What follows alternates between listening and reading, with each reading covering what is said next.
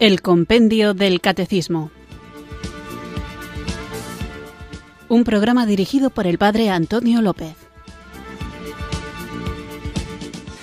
Muy buenas tardes, queridos oyentes de Radio María. Recibido un cariñoso saludo desde Irurzun, en Navarra, quienes sintonizáis una tarde más esta radio que cambia vidas, esta emisora de la Virgen, Radio María, para escuchar el programa El Compendio del Catecismo, nuestro espacio diario de formación católica en el que tratamos de conocer esta fe que queremos vivir, compartir y que muchas veces nos toca también defender. Hemos comenzado el programa anterior con una nueva sección del compendio del catecismo en el que dentro del contexto de los sacramentos de la iniciación cristiana, después de haber hablado del bautismo y de la confirmación, nos centramos ahora en el excelso, santísimo sacramento de la Eucaristía. Es importantísimo para nosotros comprender el misterio que se encierra en este sacramento y el don que permanece presente en cada sagrario después de que el pan ha sido consagrado y que encierra misteriosa pero realmente la presencia real de Cristo que sigue operando, sigue obrando en el sagrario, en el pan consagrado, en la Eucaristía y que podemos recibir cada vez que accedemos a la comunión sacramental.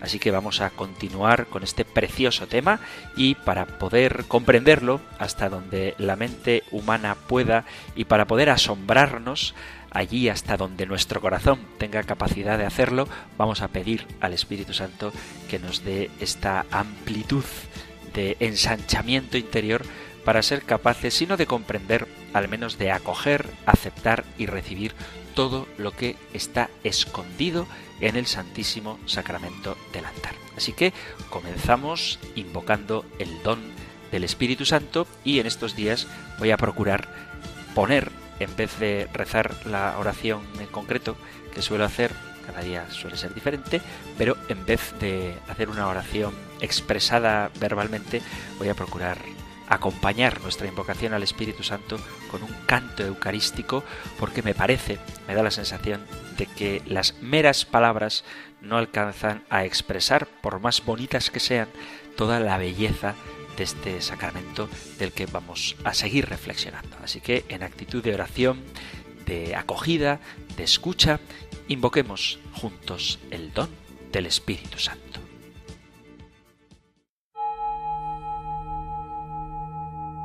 Ven Espíritu, ven Espíritu, ven Espíritu.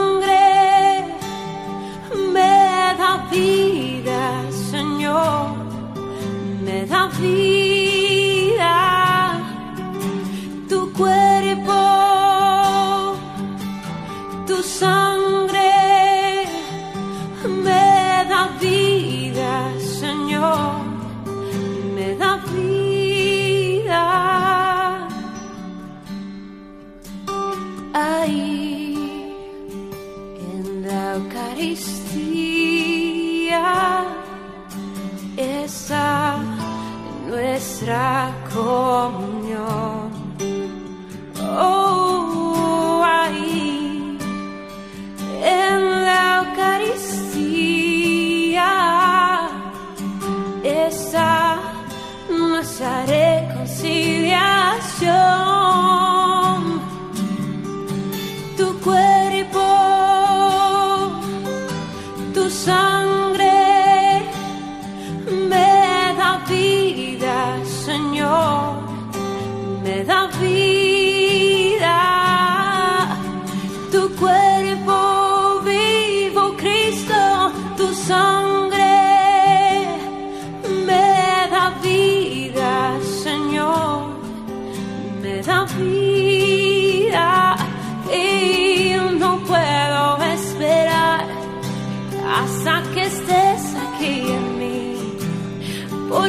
Su cuerpo vivo, Cristo, que estoy a punto de adquirir. No, no, no puedo esperar hasta que estés aquí en mí. Pues es el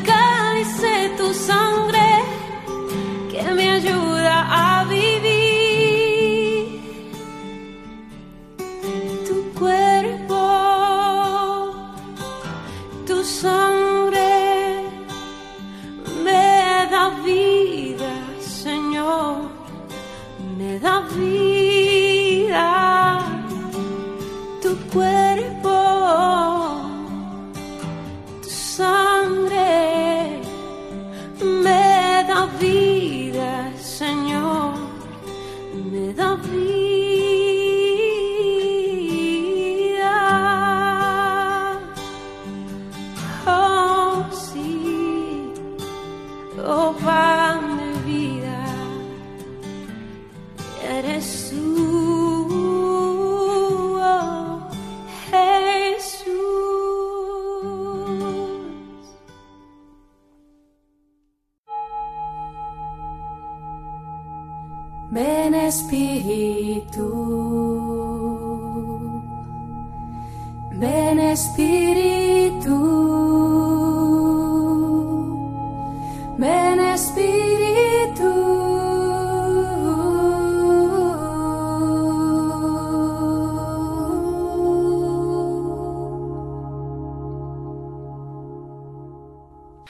Hemos invocado al Espíritu Santo con esta canción en la que se repite muchas veces que tu cuerpo y tu sangre me da vida porque realmente en la Eucaristía recibimos la vida. Y es que, como decía, hemos iniciado el apartado del compendio del catecismo en el que vamos a hablar, ya estamos en ello, del sacramento, del santísimo sacramento del altar de la Eucaristía. Precisamente la pregunta a la que dedicábamos el programa anterior era la que formula ¿Qué es la Eucaristía?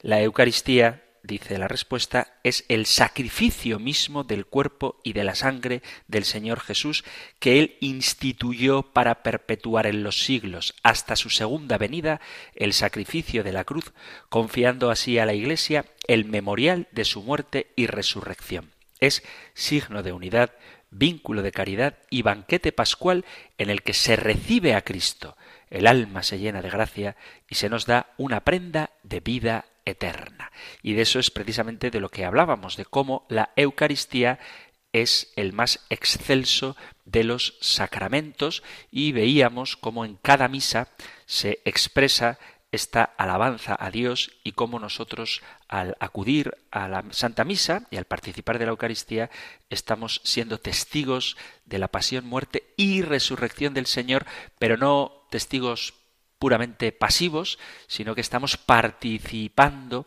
y beneficiándonos del único y definitivo sacrificio que Jesús realizó por nosotros para la remisión de nuestros pecados y la restitución, la redención, la restauración de la amistad perdida por el pecado original y recuperada en Cristo con Dios nuestro Padre. Eso es lo que veíamos en el programa anterior y continuamos con este Santísimo Sacramento. Lo que trataremos hoy lo encontráis en el Catecismo Mayor en el punto 1323 y en los puntos del 1337 al 1340. Nosotros escuchamos ahora la pregunta 272 del compendio del Catecismo. Número 272. ¿Cuándo instituyó Jesucristo la Eucaristía? Jesucristo instituyó la Eucaristía el jueves santo, la noche en que fue entregado, mientras celebraba con sus apóstoles la última cena. Es, por tanto, el jueves santo cuando Jesús instituye la Eucaristía y lo instituye, la instituye como un gesto de amor hasta el extremo. Dice Jesús que ha llegado su hora, la hora de su paso de este mundo al Padre. El misterio pascual se inicia en el jueves santo durante la misa en la cena del Señor que lleva precisamente este nombre, la misa en la cena del Señor. Después de haber amado a los suyos que estaban en el mundo, dice un preciosísimo versículo del Evangelio de San Juan en el capítulo 13, habiendo amado a los suyos que estaban en el mundo, los amó hasta el extremo. Y la última cena es precisamente el testimonio del amor con que Cristo, el Cordero de Dios, nos ha amado hasta el fin. En esa tarde, en la tarde del jueves santo, los hijos de Israel comían el Cordero según la prescripción antigua dada por Moisés en la víspera de la salida de la esclavitud de Egipto. Jesús hace eso mismo con los discípulos, fiel a la tradición, que era sólo una sombra de los bienes futuros, como dice la carta a los Hebreos, capítulo 10, esa tradición de comer el cordero era una figura de la nueva alianza, de la nueva ley. Si nos da tiempo, veremos algunas prefiguraciones de la Eucaristía en el Antiguo Testamento, porque aunque es verdad que la Eucaristía, como algo totalmente novedoso, es instituida por Cristo el jueves santo, también es cierto que este misterio estaba ya prefigurado en diversas imágenes, en diversos relatos del Antiguo Testamento. Pero el hecho es que esto que fue prefigurado en el Antiguo Testamento ha sido llevado a su plenitud en Cristo que nos ha amado hasta el extremo. Y esto significa que Cristo nos ha amado hasta el cumplimiento de lo que habría de realizarse el Viernes Santo. Ese día, el Viernes Santo, se debía manifestar cuánto amó Dios al mundo y cómo en el amor se ha llegado al límite extremo del don de sí, hasta el punto de que Dios Padre entrega a su Hijo unigénito. En ese día, el Viernes Santo, Cristo muestra que no hay amor más grande que el de dar la vida uno por sus amigos, como dirá en el discurso precisamente de la última cena, este pasaje en concreto en el capítulo 15, versículo 13 del Evangelio de San Juan el amor del Padre se revela en la donación del Hijo, y esa donación se hace mediante su muerte. Por lo tanto, el jueves santo, el día de la última cena, es, por así decirlo, el prólogo de esa donación, es la preparación última, y en cierto modo lo que se cumple el jueves santo va ya más allá de tal don. Precisamente el jueves santo, durante la última cena, se manifiesta lo que quiere decir, habiendo amado a los suyos, los amó hasta el extremo. Pensamos justamente que amar hasta el fin significa amar hasta la muerte, hasta el último aliento. Sin embargo, la última cena nos muestra que para Jesús, hasta el fin significa más allá del último aliento, más allá incluso de la muerte. Y este es precisamente el significado de la Eucaristía, que la muerte no es el fin del amor de Cristo, sino el comienzo, porque la Eucaristía comienza en la muerte, como dice San Pablo en la primera carta a los Corintios, capítulo 11, cuantas veces comáis de este pan y bebáis de este cáliz, anunciáis la muerte del Señor hasta que Él vuelva. La Eucaristía es fruto de la muerte y recuerda constantemente a la muerte y la renueva continuamente. La significa siempre, la proclama la muerte que ha venido a ser principio de la nueva venida, la de la resurrección, la de la parusía hasta que Él vuelva. La muerte es el sustrato de una nueva vida. Amar hasta el fin significa, pues, para Cristo, amar mediante la muerte y más allá de la barrera de la muerte, amar hasta los extremos de la Eucaristía. Precisamente Jesús ha amado así en la institución de la Eucaristía, en la última cena. Ha amado a los suyos, a los que entonces estaban con él, y a todos los que debíamos heredar de aquellos, de los apóstoles, este misterio. Son las palabras que pronuncia sobre el pan, las palabras que pronuncia sobre el cáliz lleno de vino, esas que nosotros repetimos hoy con particular emoción y que repetimos siempre que celebramos la Eucaristía. Son la revelación del amor a través del cual de una vez para siempre, para todos los tiempos y hasta el fin de los siglos, Cristo se reparte a sí mismo. Antes aún de darse a sí mismo en la cruz como Cordero que quita el pecado del mundo, se ha repartido a sí mismo como comida y bebida, pan y vino, para que, como dice el evangelista San Juan, capítulo 10, versículo 10, tengamos vida y vida en abundancia.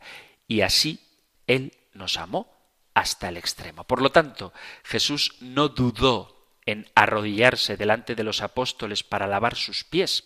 Cuando Simón Pedro se opone a ello, capítulo 13 del Evangelio de San Juan, el mismo Cristo le convence para que se deje hacer, porque es una exigencia particular de la grandeza del momento.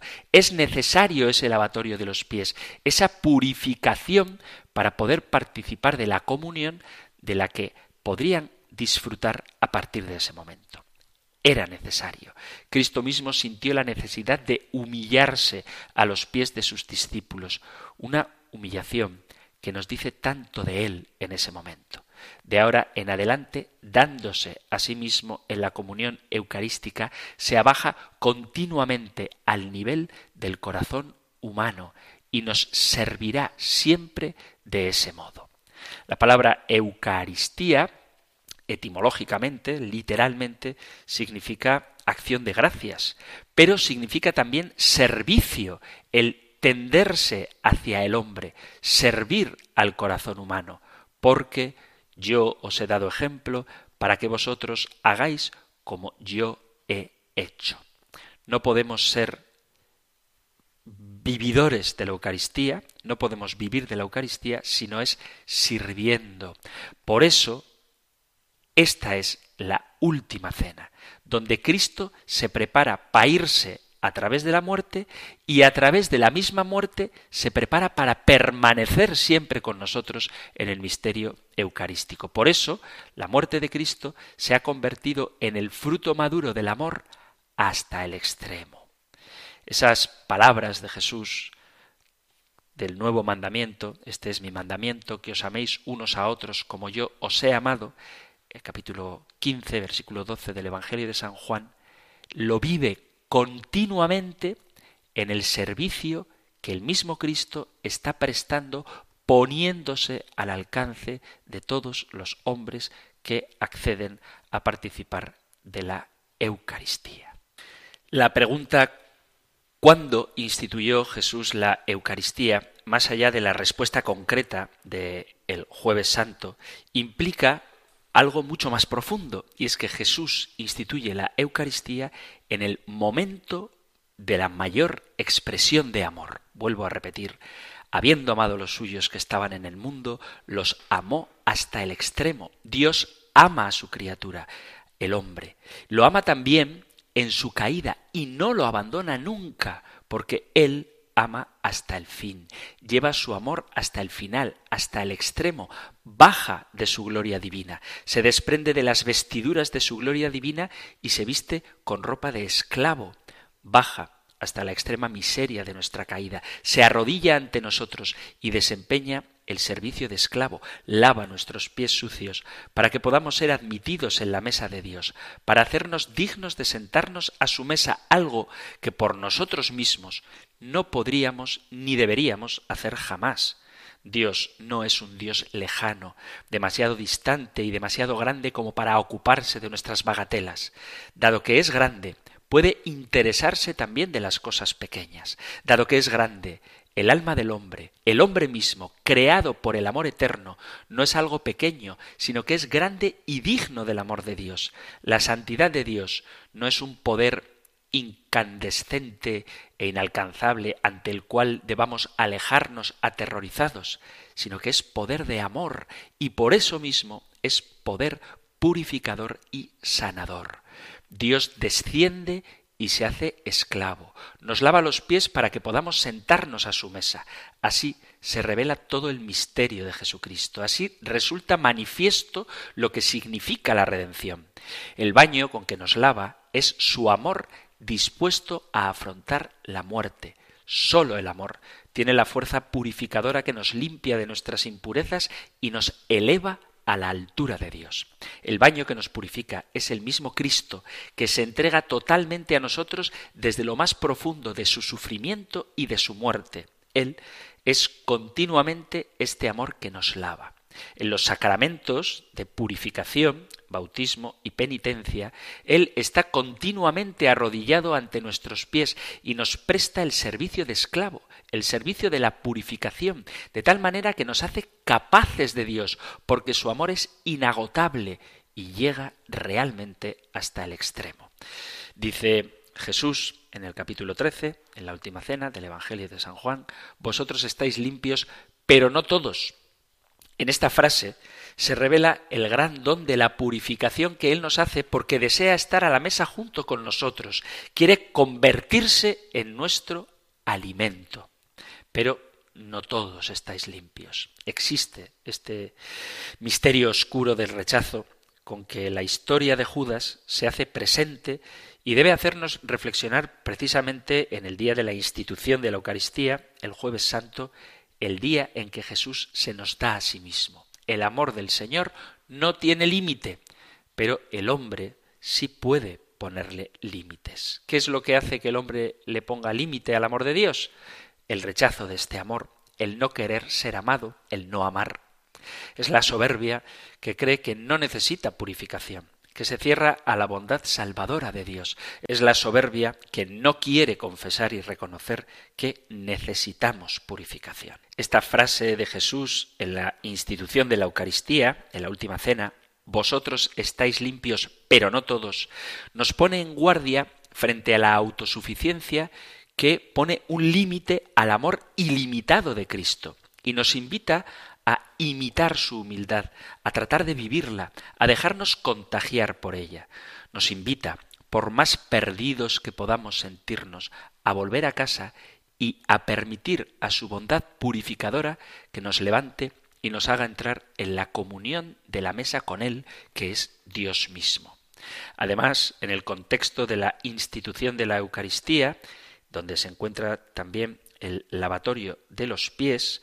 Acordaos de que la institución de la Eucaristía está narrada en el Evangelio de Mateo, de Marcos, de Lucas y en la primera carta del apóstol San Pablo a los Corintios, pero no explícitamente en el Evangelio de San Juan. El Evangelio de San Juan tiene un capítulo precioso, eucarístico, que es el capítulo sexto, pero en el lugar en el que en los Evangelios sinópticos entraba la institución de la Eucaristía, San Juan pone el lavatorio de los pies. Y en ese contexto dice Jesús, os he dado ejemplo, también vosotros debéis lavaros los pies los unos a los otros. ¿En qué consiste lavarnos los pies los unos a los otros? Cada obra buena hecha en favor del prójimo, especialmente en favor de los que sufren y de los que son poco apreciados, es un servicio cómo lavar los pies y el Señor nos invita a bajar, a aprender la humildad y la valentía de la bondad y también a estar dispuestos a aceptar el rechazo, actuando a pesar de ello con bondad y perseverando en la bondad. Y a esto nos mueve la Eucaristía. Y además hay una dimensión más profunda, y es que el Señor limpia nuestra impureza con la fuerza purificadora de su bondad. Lavarnos los pies unos a otros significa sobre todo perdonarnos continuamente unos a otros, volver a comenzar juntos siempre de nuevo, aunque pueda parecer inútil. Significa purificarnos los unos a los otros, soportándonos mutuamente y aceptando ser soportados por los demás. Purificarnos unos a otros, dándonos recíprocamente la fuerza santificante de la palabra de Dios e introduciéndonos en el sacramento del amor divino que es la Eucaristía.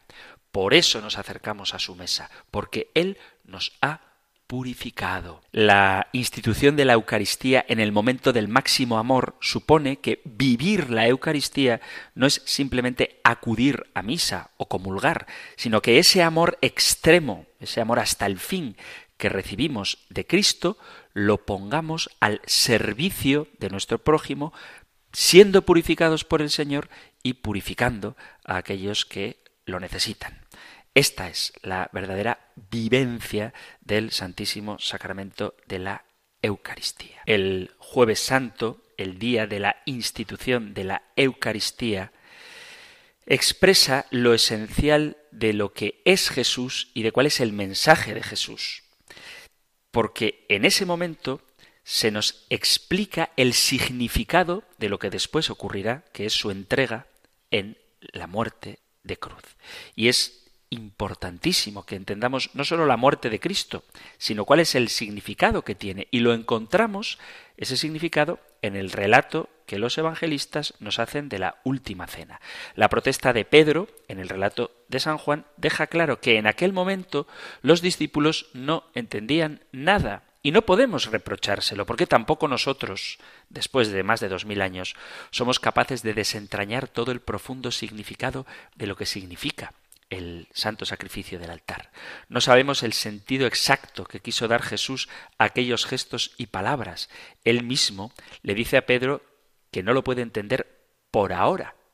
Sabemos que el lavatorio de los pies no fue un rito de purificación normal, digamos, porque antes de comer estaba mandado lavarse las manos, no los pies. Y tampoco responde a una necesidad urgente, porque los discípulos podían seguir con los pies más o menos sucios, y tampoco podemos reducirlo, como a veces se hace, a un mero acto de humildad sin más, sino que era el lavatorio de los pies una auténtica acción profética y es la razón por la que el recuerdo de lo que Jesús hizo en la última cena se convierte en el sacramento de nuestra fe. En esos gestos, en esas palabras, está encerrado todo lo que Jesús fue durante toda su vida, todo lo que Él es hoy y todo lo que nosotros, como cristianos, tenemos que llegar a ser.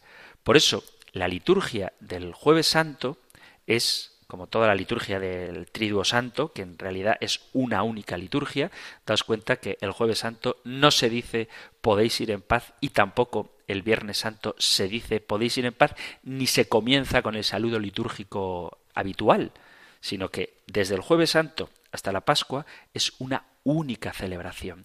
Y ese relato da la importancia de vida a lo que Cristo pone de manifiesto la gran obra de su amor.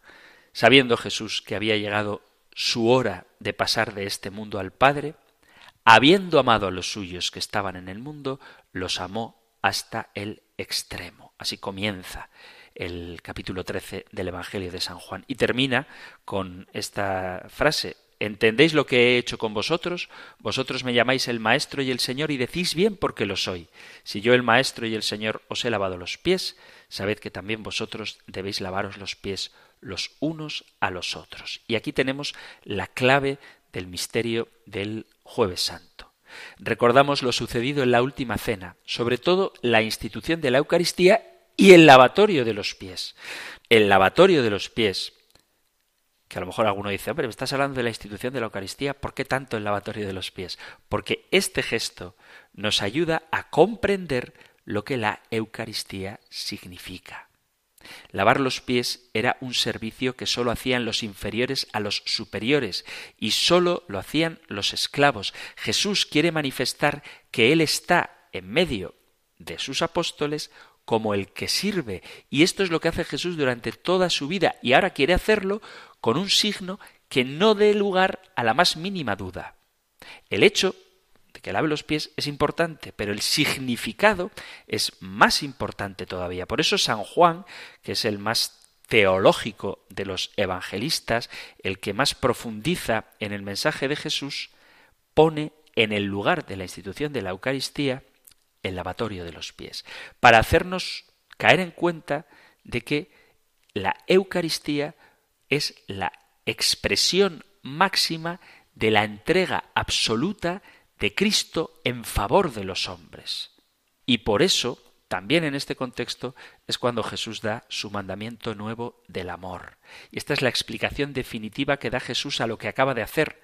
Amar como Dios ama. Y alimentados por el cuerpo de Cristo, somos capacitados para amar como Él mismo nos ha amado. Por eso os decía que vivir la Eucaristía no es simplemente ir a misa. Una Eucaristía que se celebra eh, devotamente, empezando en la Iglesia y termina en la Iglesia, no es la Eucaristía que Cristo quiere que vivamos, sino que lo que Él hace es dársenos hasta el extremo para que también nosotros nos demos hasta el extremo. Si no se da esta entrega, entonces lo que estamos recibiendo carece de vida. Hay una estrechísima relación, vuelvo a repetir, es un único acontecimiento, entre lo que ocurre el jueves santo y el viernes santo. Jesús es destrozado, es hecho pedazos, para poder ser asimilado e integrado en nuestro propio ser. Es verdad que San Juan no menciona la Eucaristía en el relato de la Última Cena, pero, ojo, esto no significa que él no comprenda el sacramento de la Eucaristía con la importancia que tiene. El capítulo 6 del Evangelio de San Juan es una auténtica explicación de lo que significa la Eucaristía. Yo soy el pan de vida. Y dice en el Evangelio de San Juan, en el capítulo 6, el Padre que vive en mí me ha enviado y yo vivo por el Padre. Del mismo modo, el que me come vivirá por mí. Y esta es la mejor explicación a mi modo de entender, de lo que significa el sacramento de la Eucaristía. Jesús tiene la misma vida de Dios y todo el que le siga tendrá también la misma vida, la vida trascendente que supera la muerte biológica. En nuestra vida tenemos que aceptar la muerte, tanto la muerte física, pero también la muerte de todo aquello que hay en nosotros de caduco, terreno, transitorio, individualista o egoísta. No se trata de renunciar a nada, sino de conseguirlo todo al elegir en Cristo la plenitud de la potencialidad humana. Podemos amar como Cristo nos ama, amaos los unos a los otros como yo os he amado, porque hemos recibido a Cristo que está amándonos hasta el extremo. Esto que expresa Jesús en la institución de la Eucaristía de los evangelios sinópticos es lo que expresa Jesús en el lavatorio de los pies y lo que realiza Jesús en su entrega a la muerte de cruz por nuestra salvación.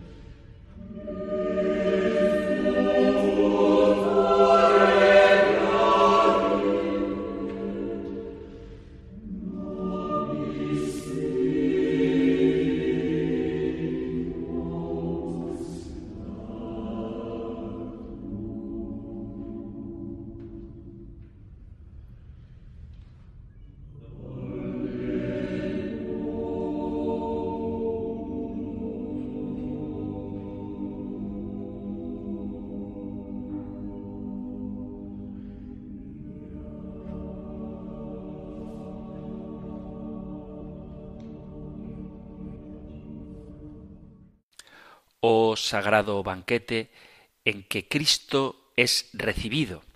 Se renueva el memorial de su pasión, el alma se llena de gracia y se nos da la prenda de la gloria futura. Esto es lo que acabamos de escuchar bellísimamente cantado en latín en esta breve pausa musical que acabamos de hacer en nuestro programa, el Compendio del Catecismo, este espacio diario de formación católica que puedes escuchar, que debes no perderte de lunes a viernes de 4 a 5 de la tarde, una hora antes si nos sintonizas desde las Islas Canarias y cuyo tema de hoy es cuando instituyó Jesús la Eucaristía.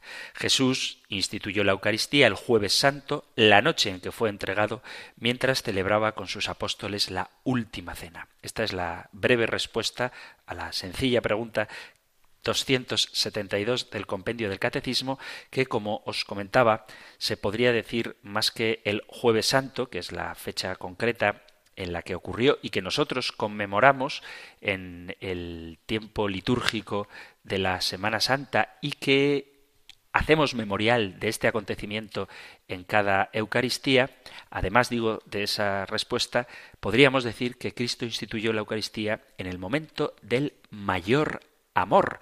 Pero, como os comentaba al principio del programa, si nos daba tiempo, y espero que nos lo dé, aunque sea así rápidamente, aunque es verdad que Jesucristo inaugura este nuevo sacramento, el de la Eucaristía, existen anticipaciones, prefiguraciones de la Eucaristía en el Antiguo Testamento. Hay múltiples relaciones e interdependencias entre el Antiguo y el Nuevo Testamento.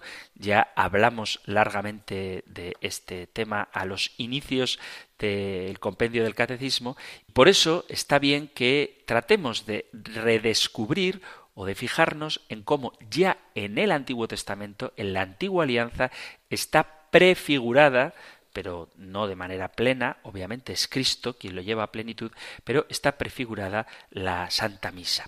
Hay muchas referencias, simplemente mencionaré unas poquitas, pero la más clara de todas ellas es sin duda la Pascua judía. Igual que los demás pueblos nómadas, los pastores israelitas celebraban cada primavera el sacrificio de un cordero joven que ofrecían a Dios para obtener la fecundidad del ganado a fin de que resultara bien la transhumancia que comenzaba en esa época del año.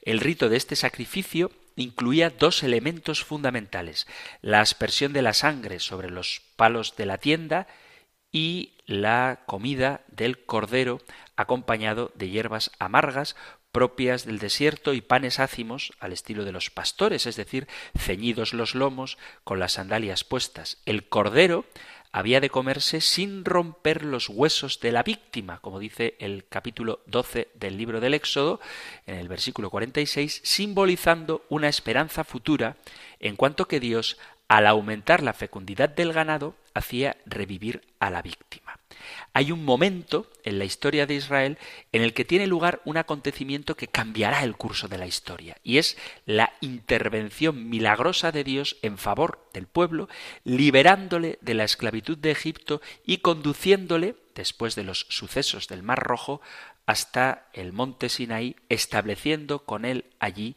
una alianza. Según los planes de Dios, esta intervención salvífica no estaba destinada a ser un mero suceso grandioso de la historia de Israel, sino que había de ser una realidad vivida por todas las futuras generaciones. Dice el libro del Éxodo en el capítulo 12, versículo 14, Este será un memorial entre vosotros y lo celebraréis como fiesta en honor de Yahvé de generación en generación. Dios mismo dio a Moisés la orden y el modo en que había de celebrarlo y le ordenó transmitirlo al pueblo. Esto lo podéis leer en el capítulo 12 del libro del Éxodo. Siguiendo con las disposiciones divinas, todos los años, el día 10 del mes de Nisán, cada familia se paraba del resto del ganado un cordero o un cabrito de un año y sin defecto. El día 14 del mismo mes de Nisan lo inmolaban entre dos luces. Luego, con la sangre de ese cordero, rociaban las jambas y el dintel de la puerta. Finalmente, entrada la noche, cada familia, a veces varias familias reunidas, si eran pequeñas, comían el cordero con un ritual parecido al que usaban los pastores en la fiesta de primavera. Sin embargo, el paralelismo con esta fiesta anterior, con la fiesta pastoril de los pueblos nómadas, quedaba completamente superado porque la Pascua judía arrancaba de la liberación de Egipto. Eso explica que todos los elementos culturales tengan un simbolismo salvífico. La sangre del cordero significaba la salvación concedida por Yahvé en aquel momento. Las hierbas amargas, la amargura de la esclavitud. Los panes ácimos, la salida precipitada que impide su fermentación y los vestidos puestos, la actitud de quien tiene que salir, quien se va. Por otra parte, cuando los judíos celebraban la Pascua, bien como rito exclusivamente familiar o como rito de peregrinación, se iniciaba en el templo y se concluía en la casa con la cena pascual. Y esto no solo recordaba un hecho salvífico pasado, sino que reactualizaban ese hecho insertándose ellos, los de aquella época, en la acción liberadora histórica que ocurrió cuando la salida de Egipto mediante la celebración del memorial de la Pascua. Es decir, por un acto de culto, un acto cultural, hacían presente en un perpetuo hoy y ahora aquella acción salvífica divina en la que participaban activa y fructuosamente. Después del exilio, la Pascua adquirió una nueva dimensión, pues gracias a los profetas que contemplaban el futuro a la luz del Éxodo, la salvación de Israel no se veía ya como una acción pasada, que se reactualizaba ininterrumpidamente, sino también como una realidad futura en la que Yahvé liberaría definitivamente a su pueblo. La garantía de esta liberación era la fuerza salvífica desplegada por Dios en el pasado. Así se explica que en los tiempos de Jesucristo los israelitas esperasen esa nueva y definitiva intervención divina cada vez que celebraban la cena pascual. Por lo tanto, la cena pascual judía vino a ser no sólo un éxodo, no sólo un recuerdo de lo que Dios había hecho por ellos al sacarlo de Egipto, sino también una expectativa mesiánica, la esperanza de la nueva y definitiva liberación que Dios, a través del Mesías, iba a hacer de su pueblo. ¿Qué connotaciones eucarísticas tiene esto? La Pascua judía tiene muchas connotaciones eucarísticas. En primer lugar, la Eucaristía es la nueva Pascua y fue instituida en un contexto pascual. En segundo término, el substrato institucional de las palabras del Señor Haced esto en conmemoración mía es el memorial de la Pascua. Además, el Evangelio de San Juan, inspirado por supuesto por el Espíritu Santo, ha visto prefigurada la muerte de Cristo en la inmolación de los corderos pascuales, al coincidir su muerte con la hora en la que éstos eran inmolados. Dice el Evangelio de San Juan en el capítulo 19, versículo 36, y todo esto sucedió para que se cumpliera la escritura, no le quebraron hueso alguno. Y aquí vemos una similitud con el cordero inmolado en la Pascua. Por eso es tan importante que a Jesús no le quebraran las piernas como a los otros que estaban crucificados junto a él, sino que le traspasaron el costado con una lanza. Por otra parte, algunas expresiones del Nuevo Testamento, como la de 1 Corintios capítulo 5, versículo 7, dice, Nuestro Cordero de la Pascua es Cristo, que fue sacrificado en la cruz. Esto encuentra una referencia clarísima al Cordero Pascual judío. Además, el hecho de que en la cena pascual sólo pudieran participar los judíos de raza, según el capítulo 12 del libro del Éxodo, o los prosélitos circuncidados, capítulo 12 del Éxodo, versículos a partir del 43, prefigura la Eucaristía como un sacrificio exclusivo de los bautizados, pero abierto a todos los que reciben la nueva circuncisión cristiana, es decir, el bautismo. Además, Jesucristo, al instituir la Eucaristía, utilizó el pan ácimo o el pan pascual, por no decir que lo celebró en el contexto de la Pascua judía, hablando de ese como el nuevo y definitivo sacrificio, de la nueva y definitiva alianza. Hay muchísimos paralelismos entre nuestra Santa Misa, la celebración de la Eucaristía y la Pascua judía, pero por ir un poco rápido, vamos a ver algunos, así de una forma más somera, de los elementos del Antiguo Testamento en los que la Eucaristía de alguna manera está presente. Empezamos con el fruto prohibido del jardín del Edén, que es podría parecer el último lugar en el que uno vería prefigurada la Eucaristía, pero comentaristas medievales vieron la Eucaristía como el antídoto a los venenosos efectos de la manzana. Así como el comer del fruto prohibido constituía un pecado de orgullo, de avaricia, de glotonería, de desobediencia a Dios, la Eucaristía es vista como inculcando las virtudes opuestas correspondientes humildad, pobreza, abstinencia, pureza, obediencia a Dios. El paralelo va más allá. Al comer del fruto prohibido, Adán y Eva trajeron la muerte al mundo, mientras que aquellos que toman parte del fruto del árbol de la cruz, es decir, del cuerpo de Cristo, se ven beneficiados de la vida eterna. Además está el fruto del árbol de la vida también en el Edén. Las conexiones entre el Edén y la Eucaristía son reforzadas en el libro del Apocalipsis. Había dos tipos de árboles en el Edén. Había dos árboles especiales. El que atrae más la atención y en el que todo el mundo piensa cuando se habla del árbol del Edén es el árbol del conocimiento del bien y del mal que es del que tenían prohibido comer Adán y Eva. Pero cuando son desterrados se habla de un segundo árbol. En el capítulo 3 del Génesis dice, ahora el hombre es como uno de nosotros, pues se ha hecho juez de lo bueno y de lo malo. Que no vaya también a extender su mano y tomar del árbol de la vida, pues vivirá para siempre. Génesis capítulo 3 versículo 22. En el libro del Apocalipsis se dice que a través de Cristo seremos capaces de comer del fruto de este segundo árbol, dice el capítulo 2, versículo 7 del Apocalipsis. Al vencedor le daré de comer del árbol de la vida que está en el paraíso de Dios. Y en el versículo 17 del mismo capítulo 2 del Apocalipsis dice, al vencedor le daré un maná misterioso. Y esto es una referencia muy clara a la Eucaristía. También hay otro pasaje del libro del Génesis que podría resultar raro que evoque la Eucaristía, pero si lo reflexionamos un poco nos daremos cuenta de que no lo es, y es la sangre de Abel. En el capítulo 4, versículo 8, después de que Caín mata a su hermano Abel, dice Dios, ¿qué has hecho?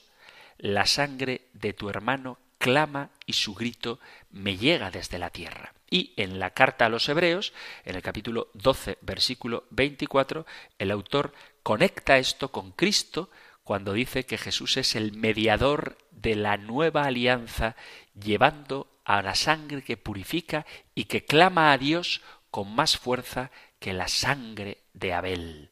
La sangre de Jesús, dice San Gregorio Magno, clama con más elocuencia que la de Abel, porque la sangre de Abel pedía la muerte de Caín, el fratricidio, mientras que la sangre del Señor pedía y obtuvo vida para sus perseguidores. Cuando recibimos la Eucaristía, debemos también clamar y proclamar nuestra fe en Jesús.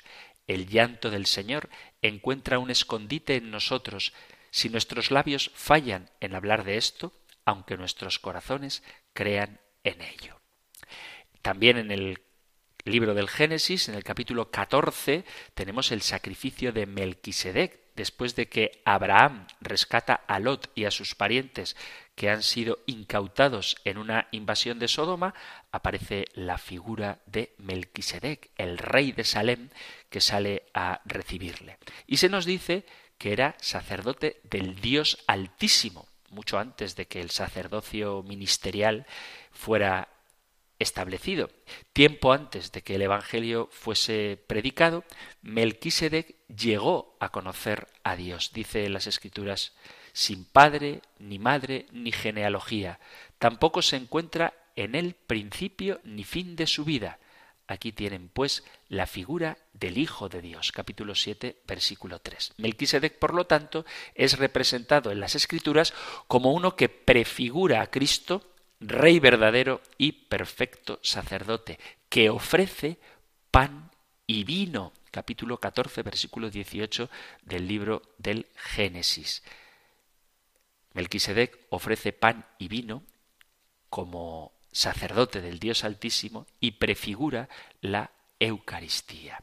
Nosotros, como católicos, sabemos que la Pascua fue el sacrificio primario en el Antiguo Testamento y que sirve de telón de fondo, como decía hace un rato, para comprender la Eucaristía.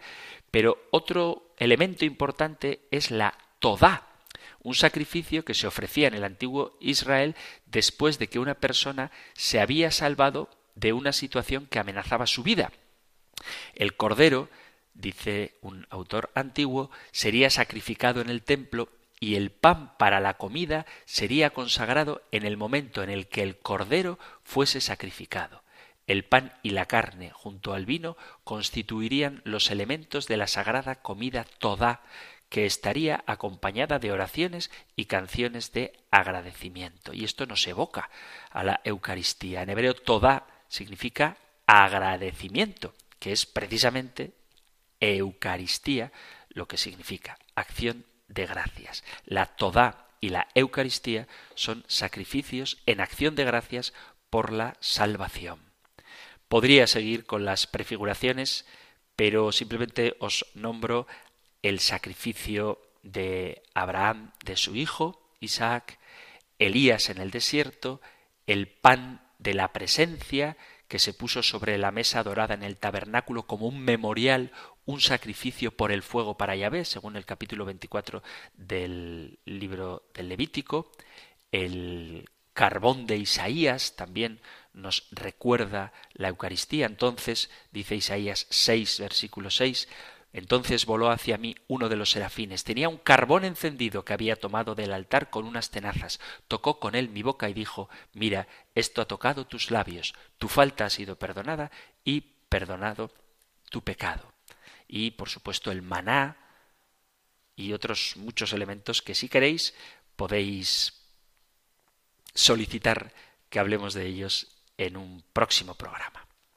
Toca dejarlo ya aquí porque se ha terminado el tiempo de hoy, así que si queréis que sigamos hablando de las prefiguraciones de la Eucaristía o de cualquier otro tema que tenga que ver con nuestra fe, con la verdad que nos salva, cualquier duda que tengáis, cualquier testimonio que queráis dar, Cualquier cosa que queráis compartir podéis enviar vuestros mensajes al correo electrónico compendio arroba radiomaria.es, compendio arroba radiomaria.es o si lo preferís al número de WhatsApp 668 594 383 668 594 383. Terminamos ahora nuestro programa recibiendo la bendición del Señor. El Señor te bendiga y te guarde, el Señor ilumine su rostro sobre ti y te conceda su favor, el Señor te muestre su rostro y te conceda la paz. Muchísimas gracias por estar ahí, gracias por escuchar el compendio del catecismo y si queréis volveremos a encontrarnos en un próximo programa. Un fuerte abrazo. El compendio del catecismo. Un programa dirigido por el padre Antonio López.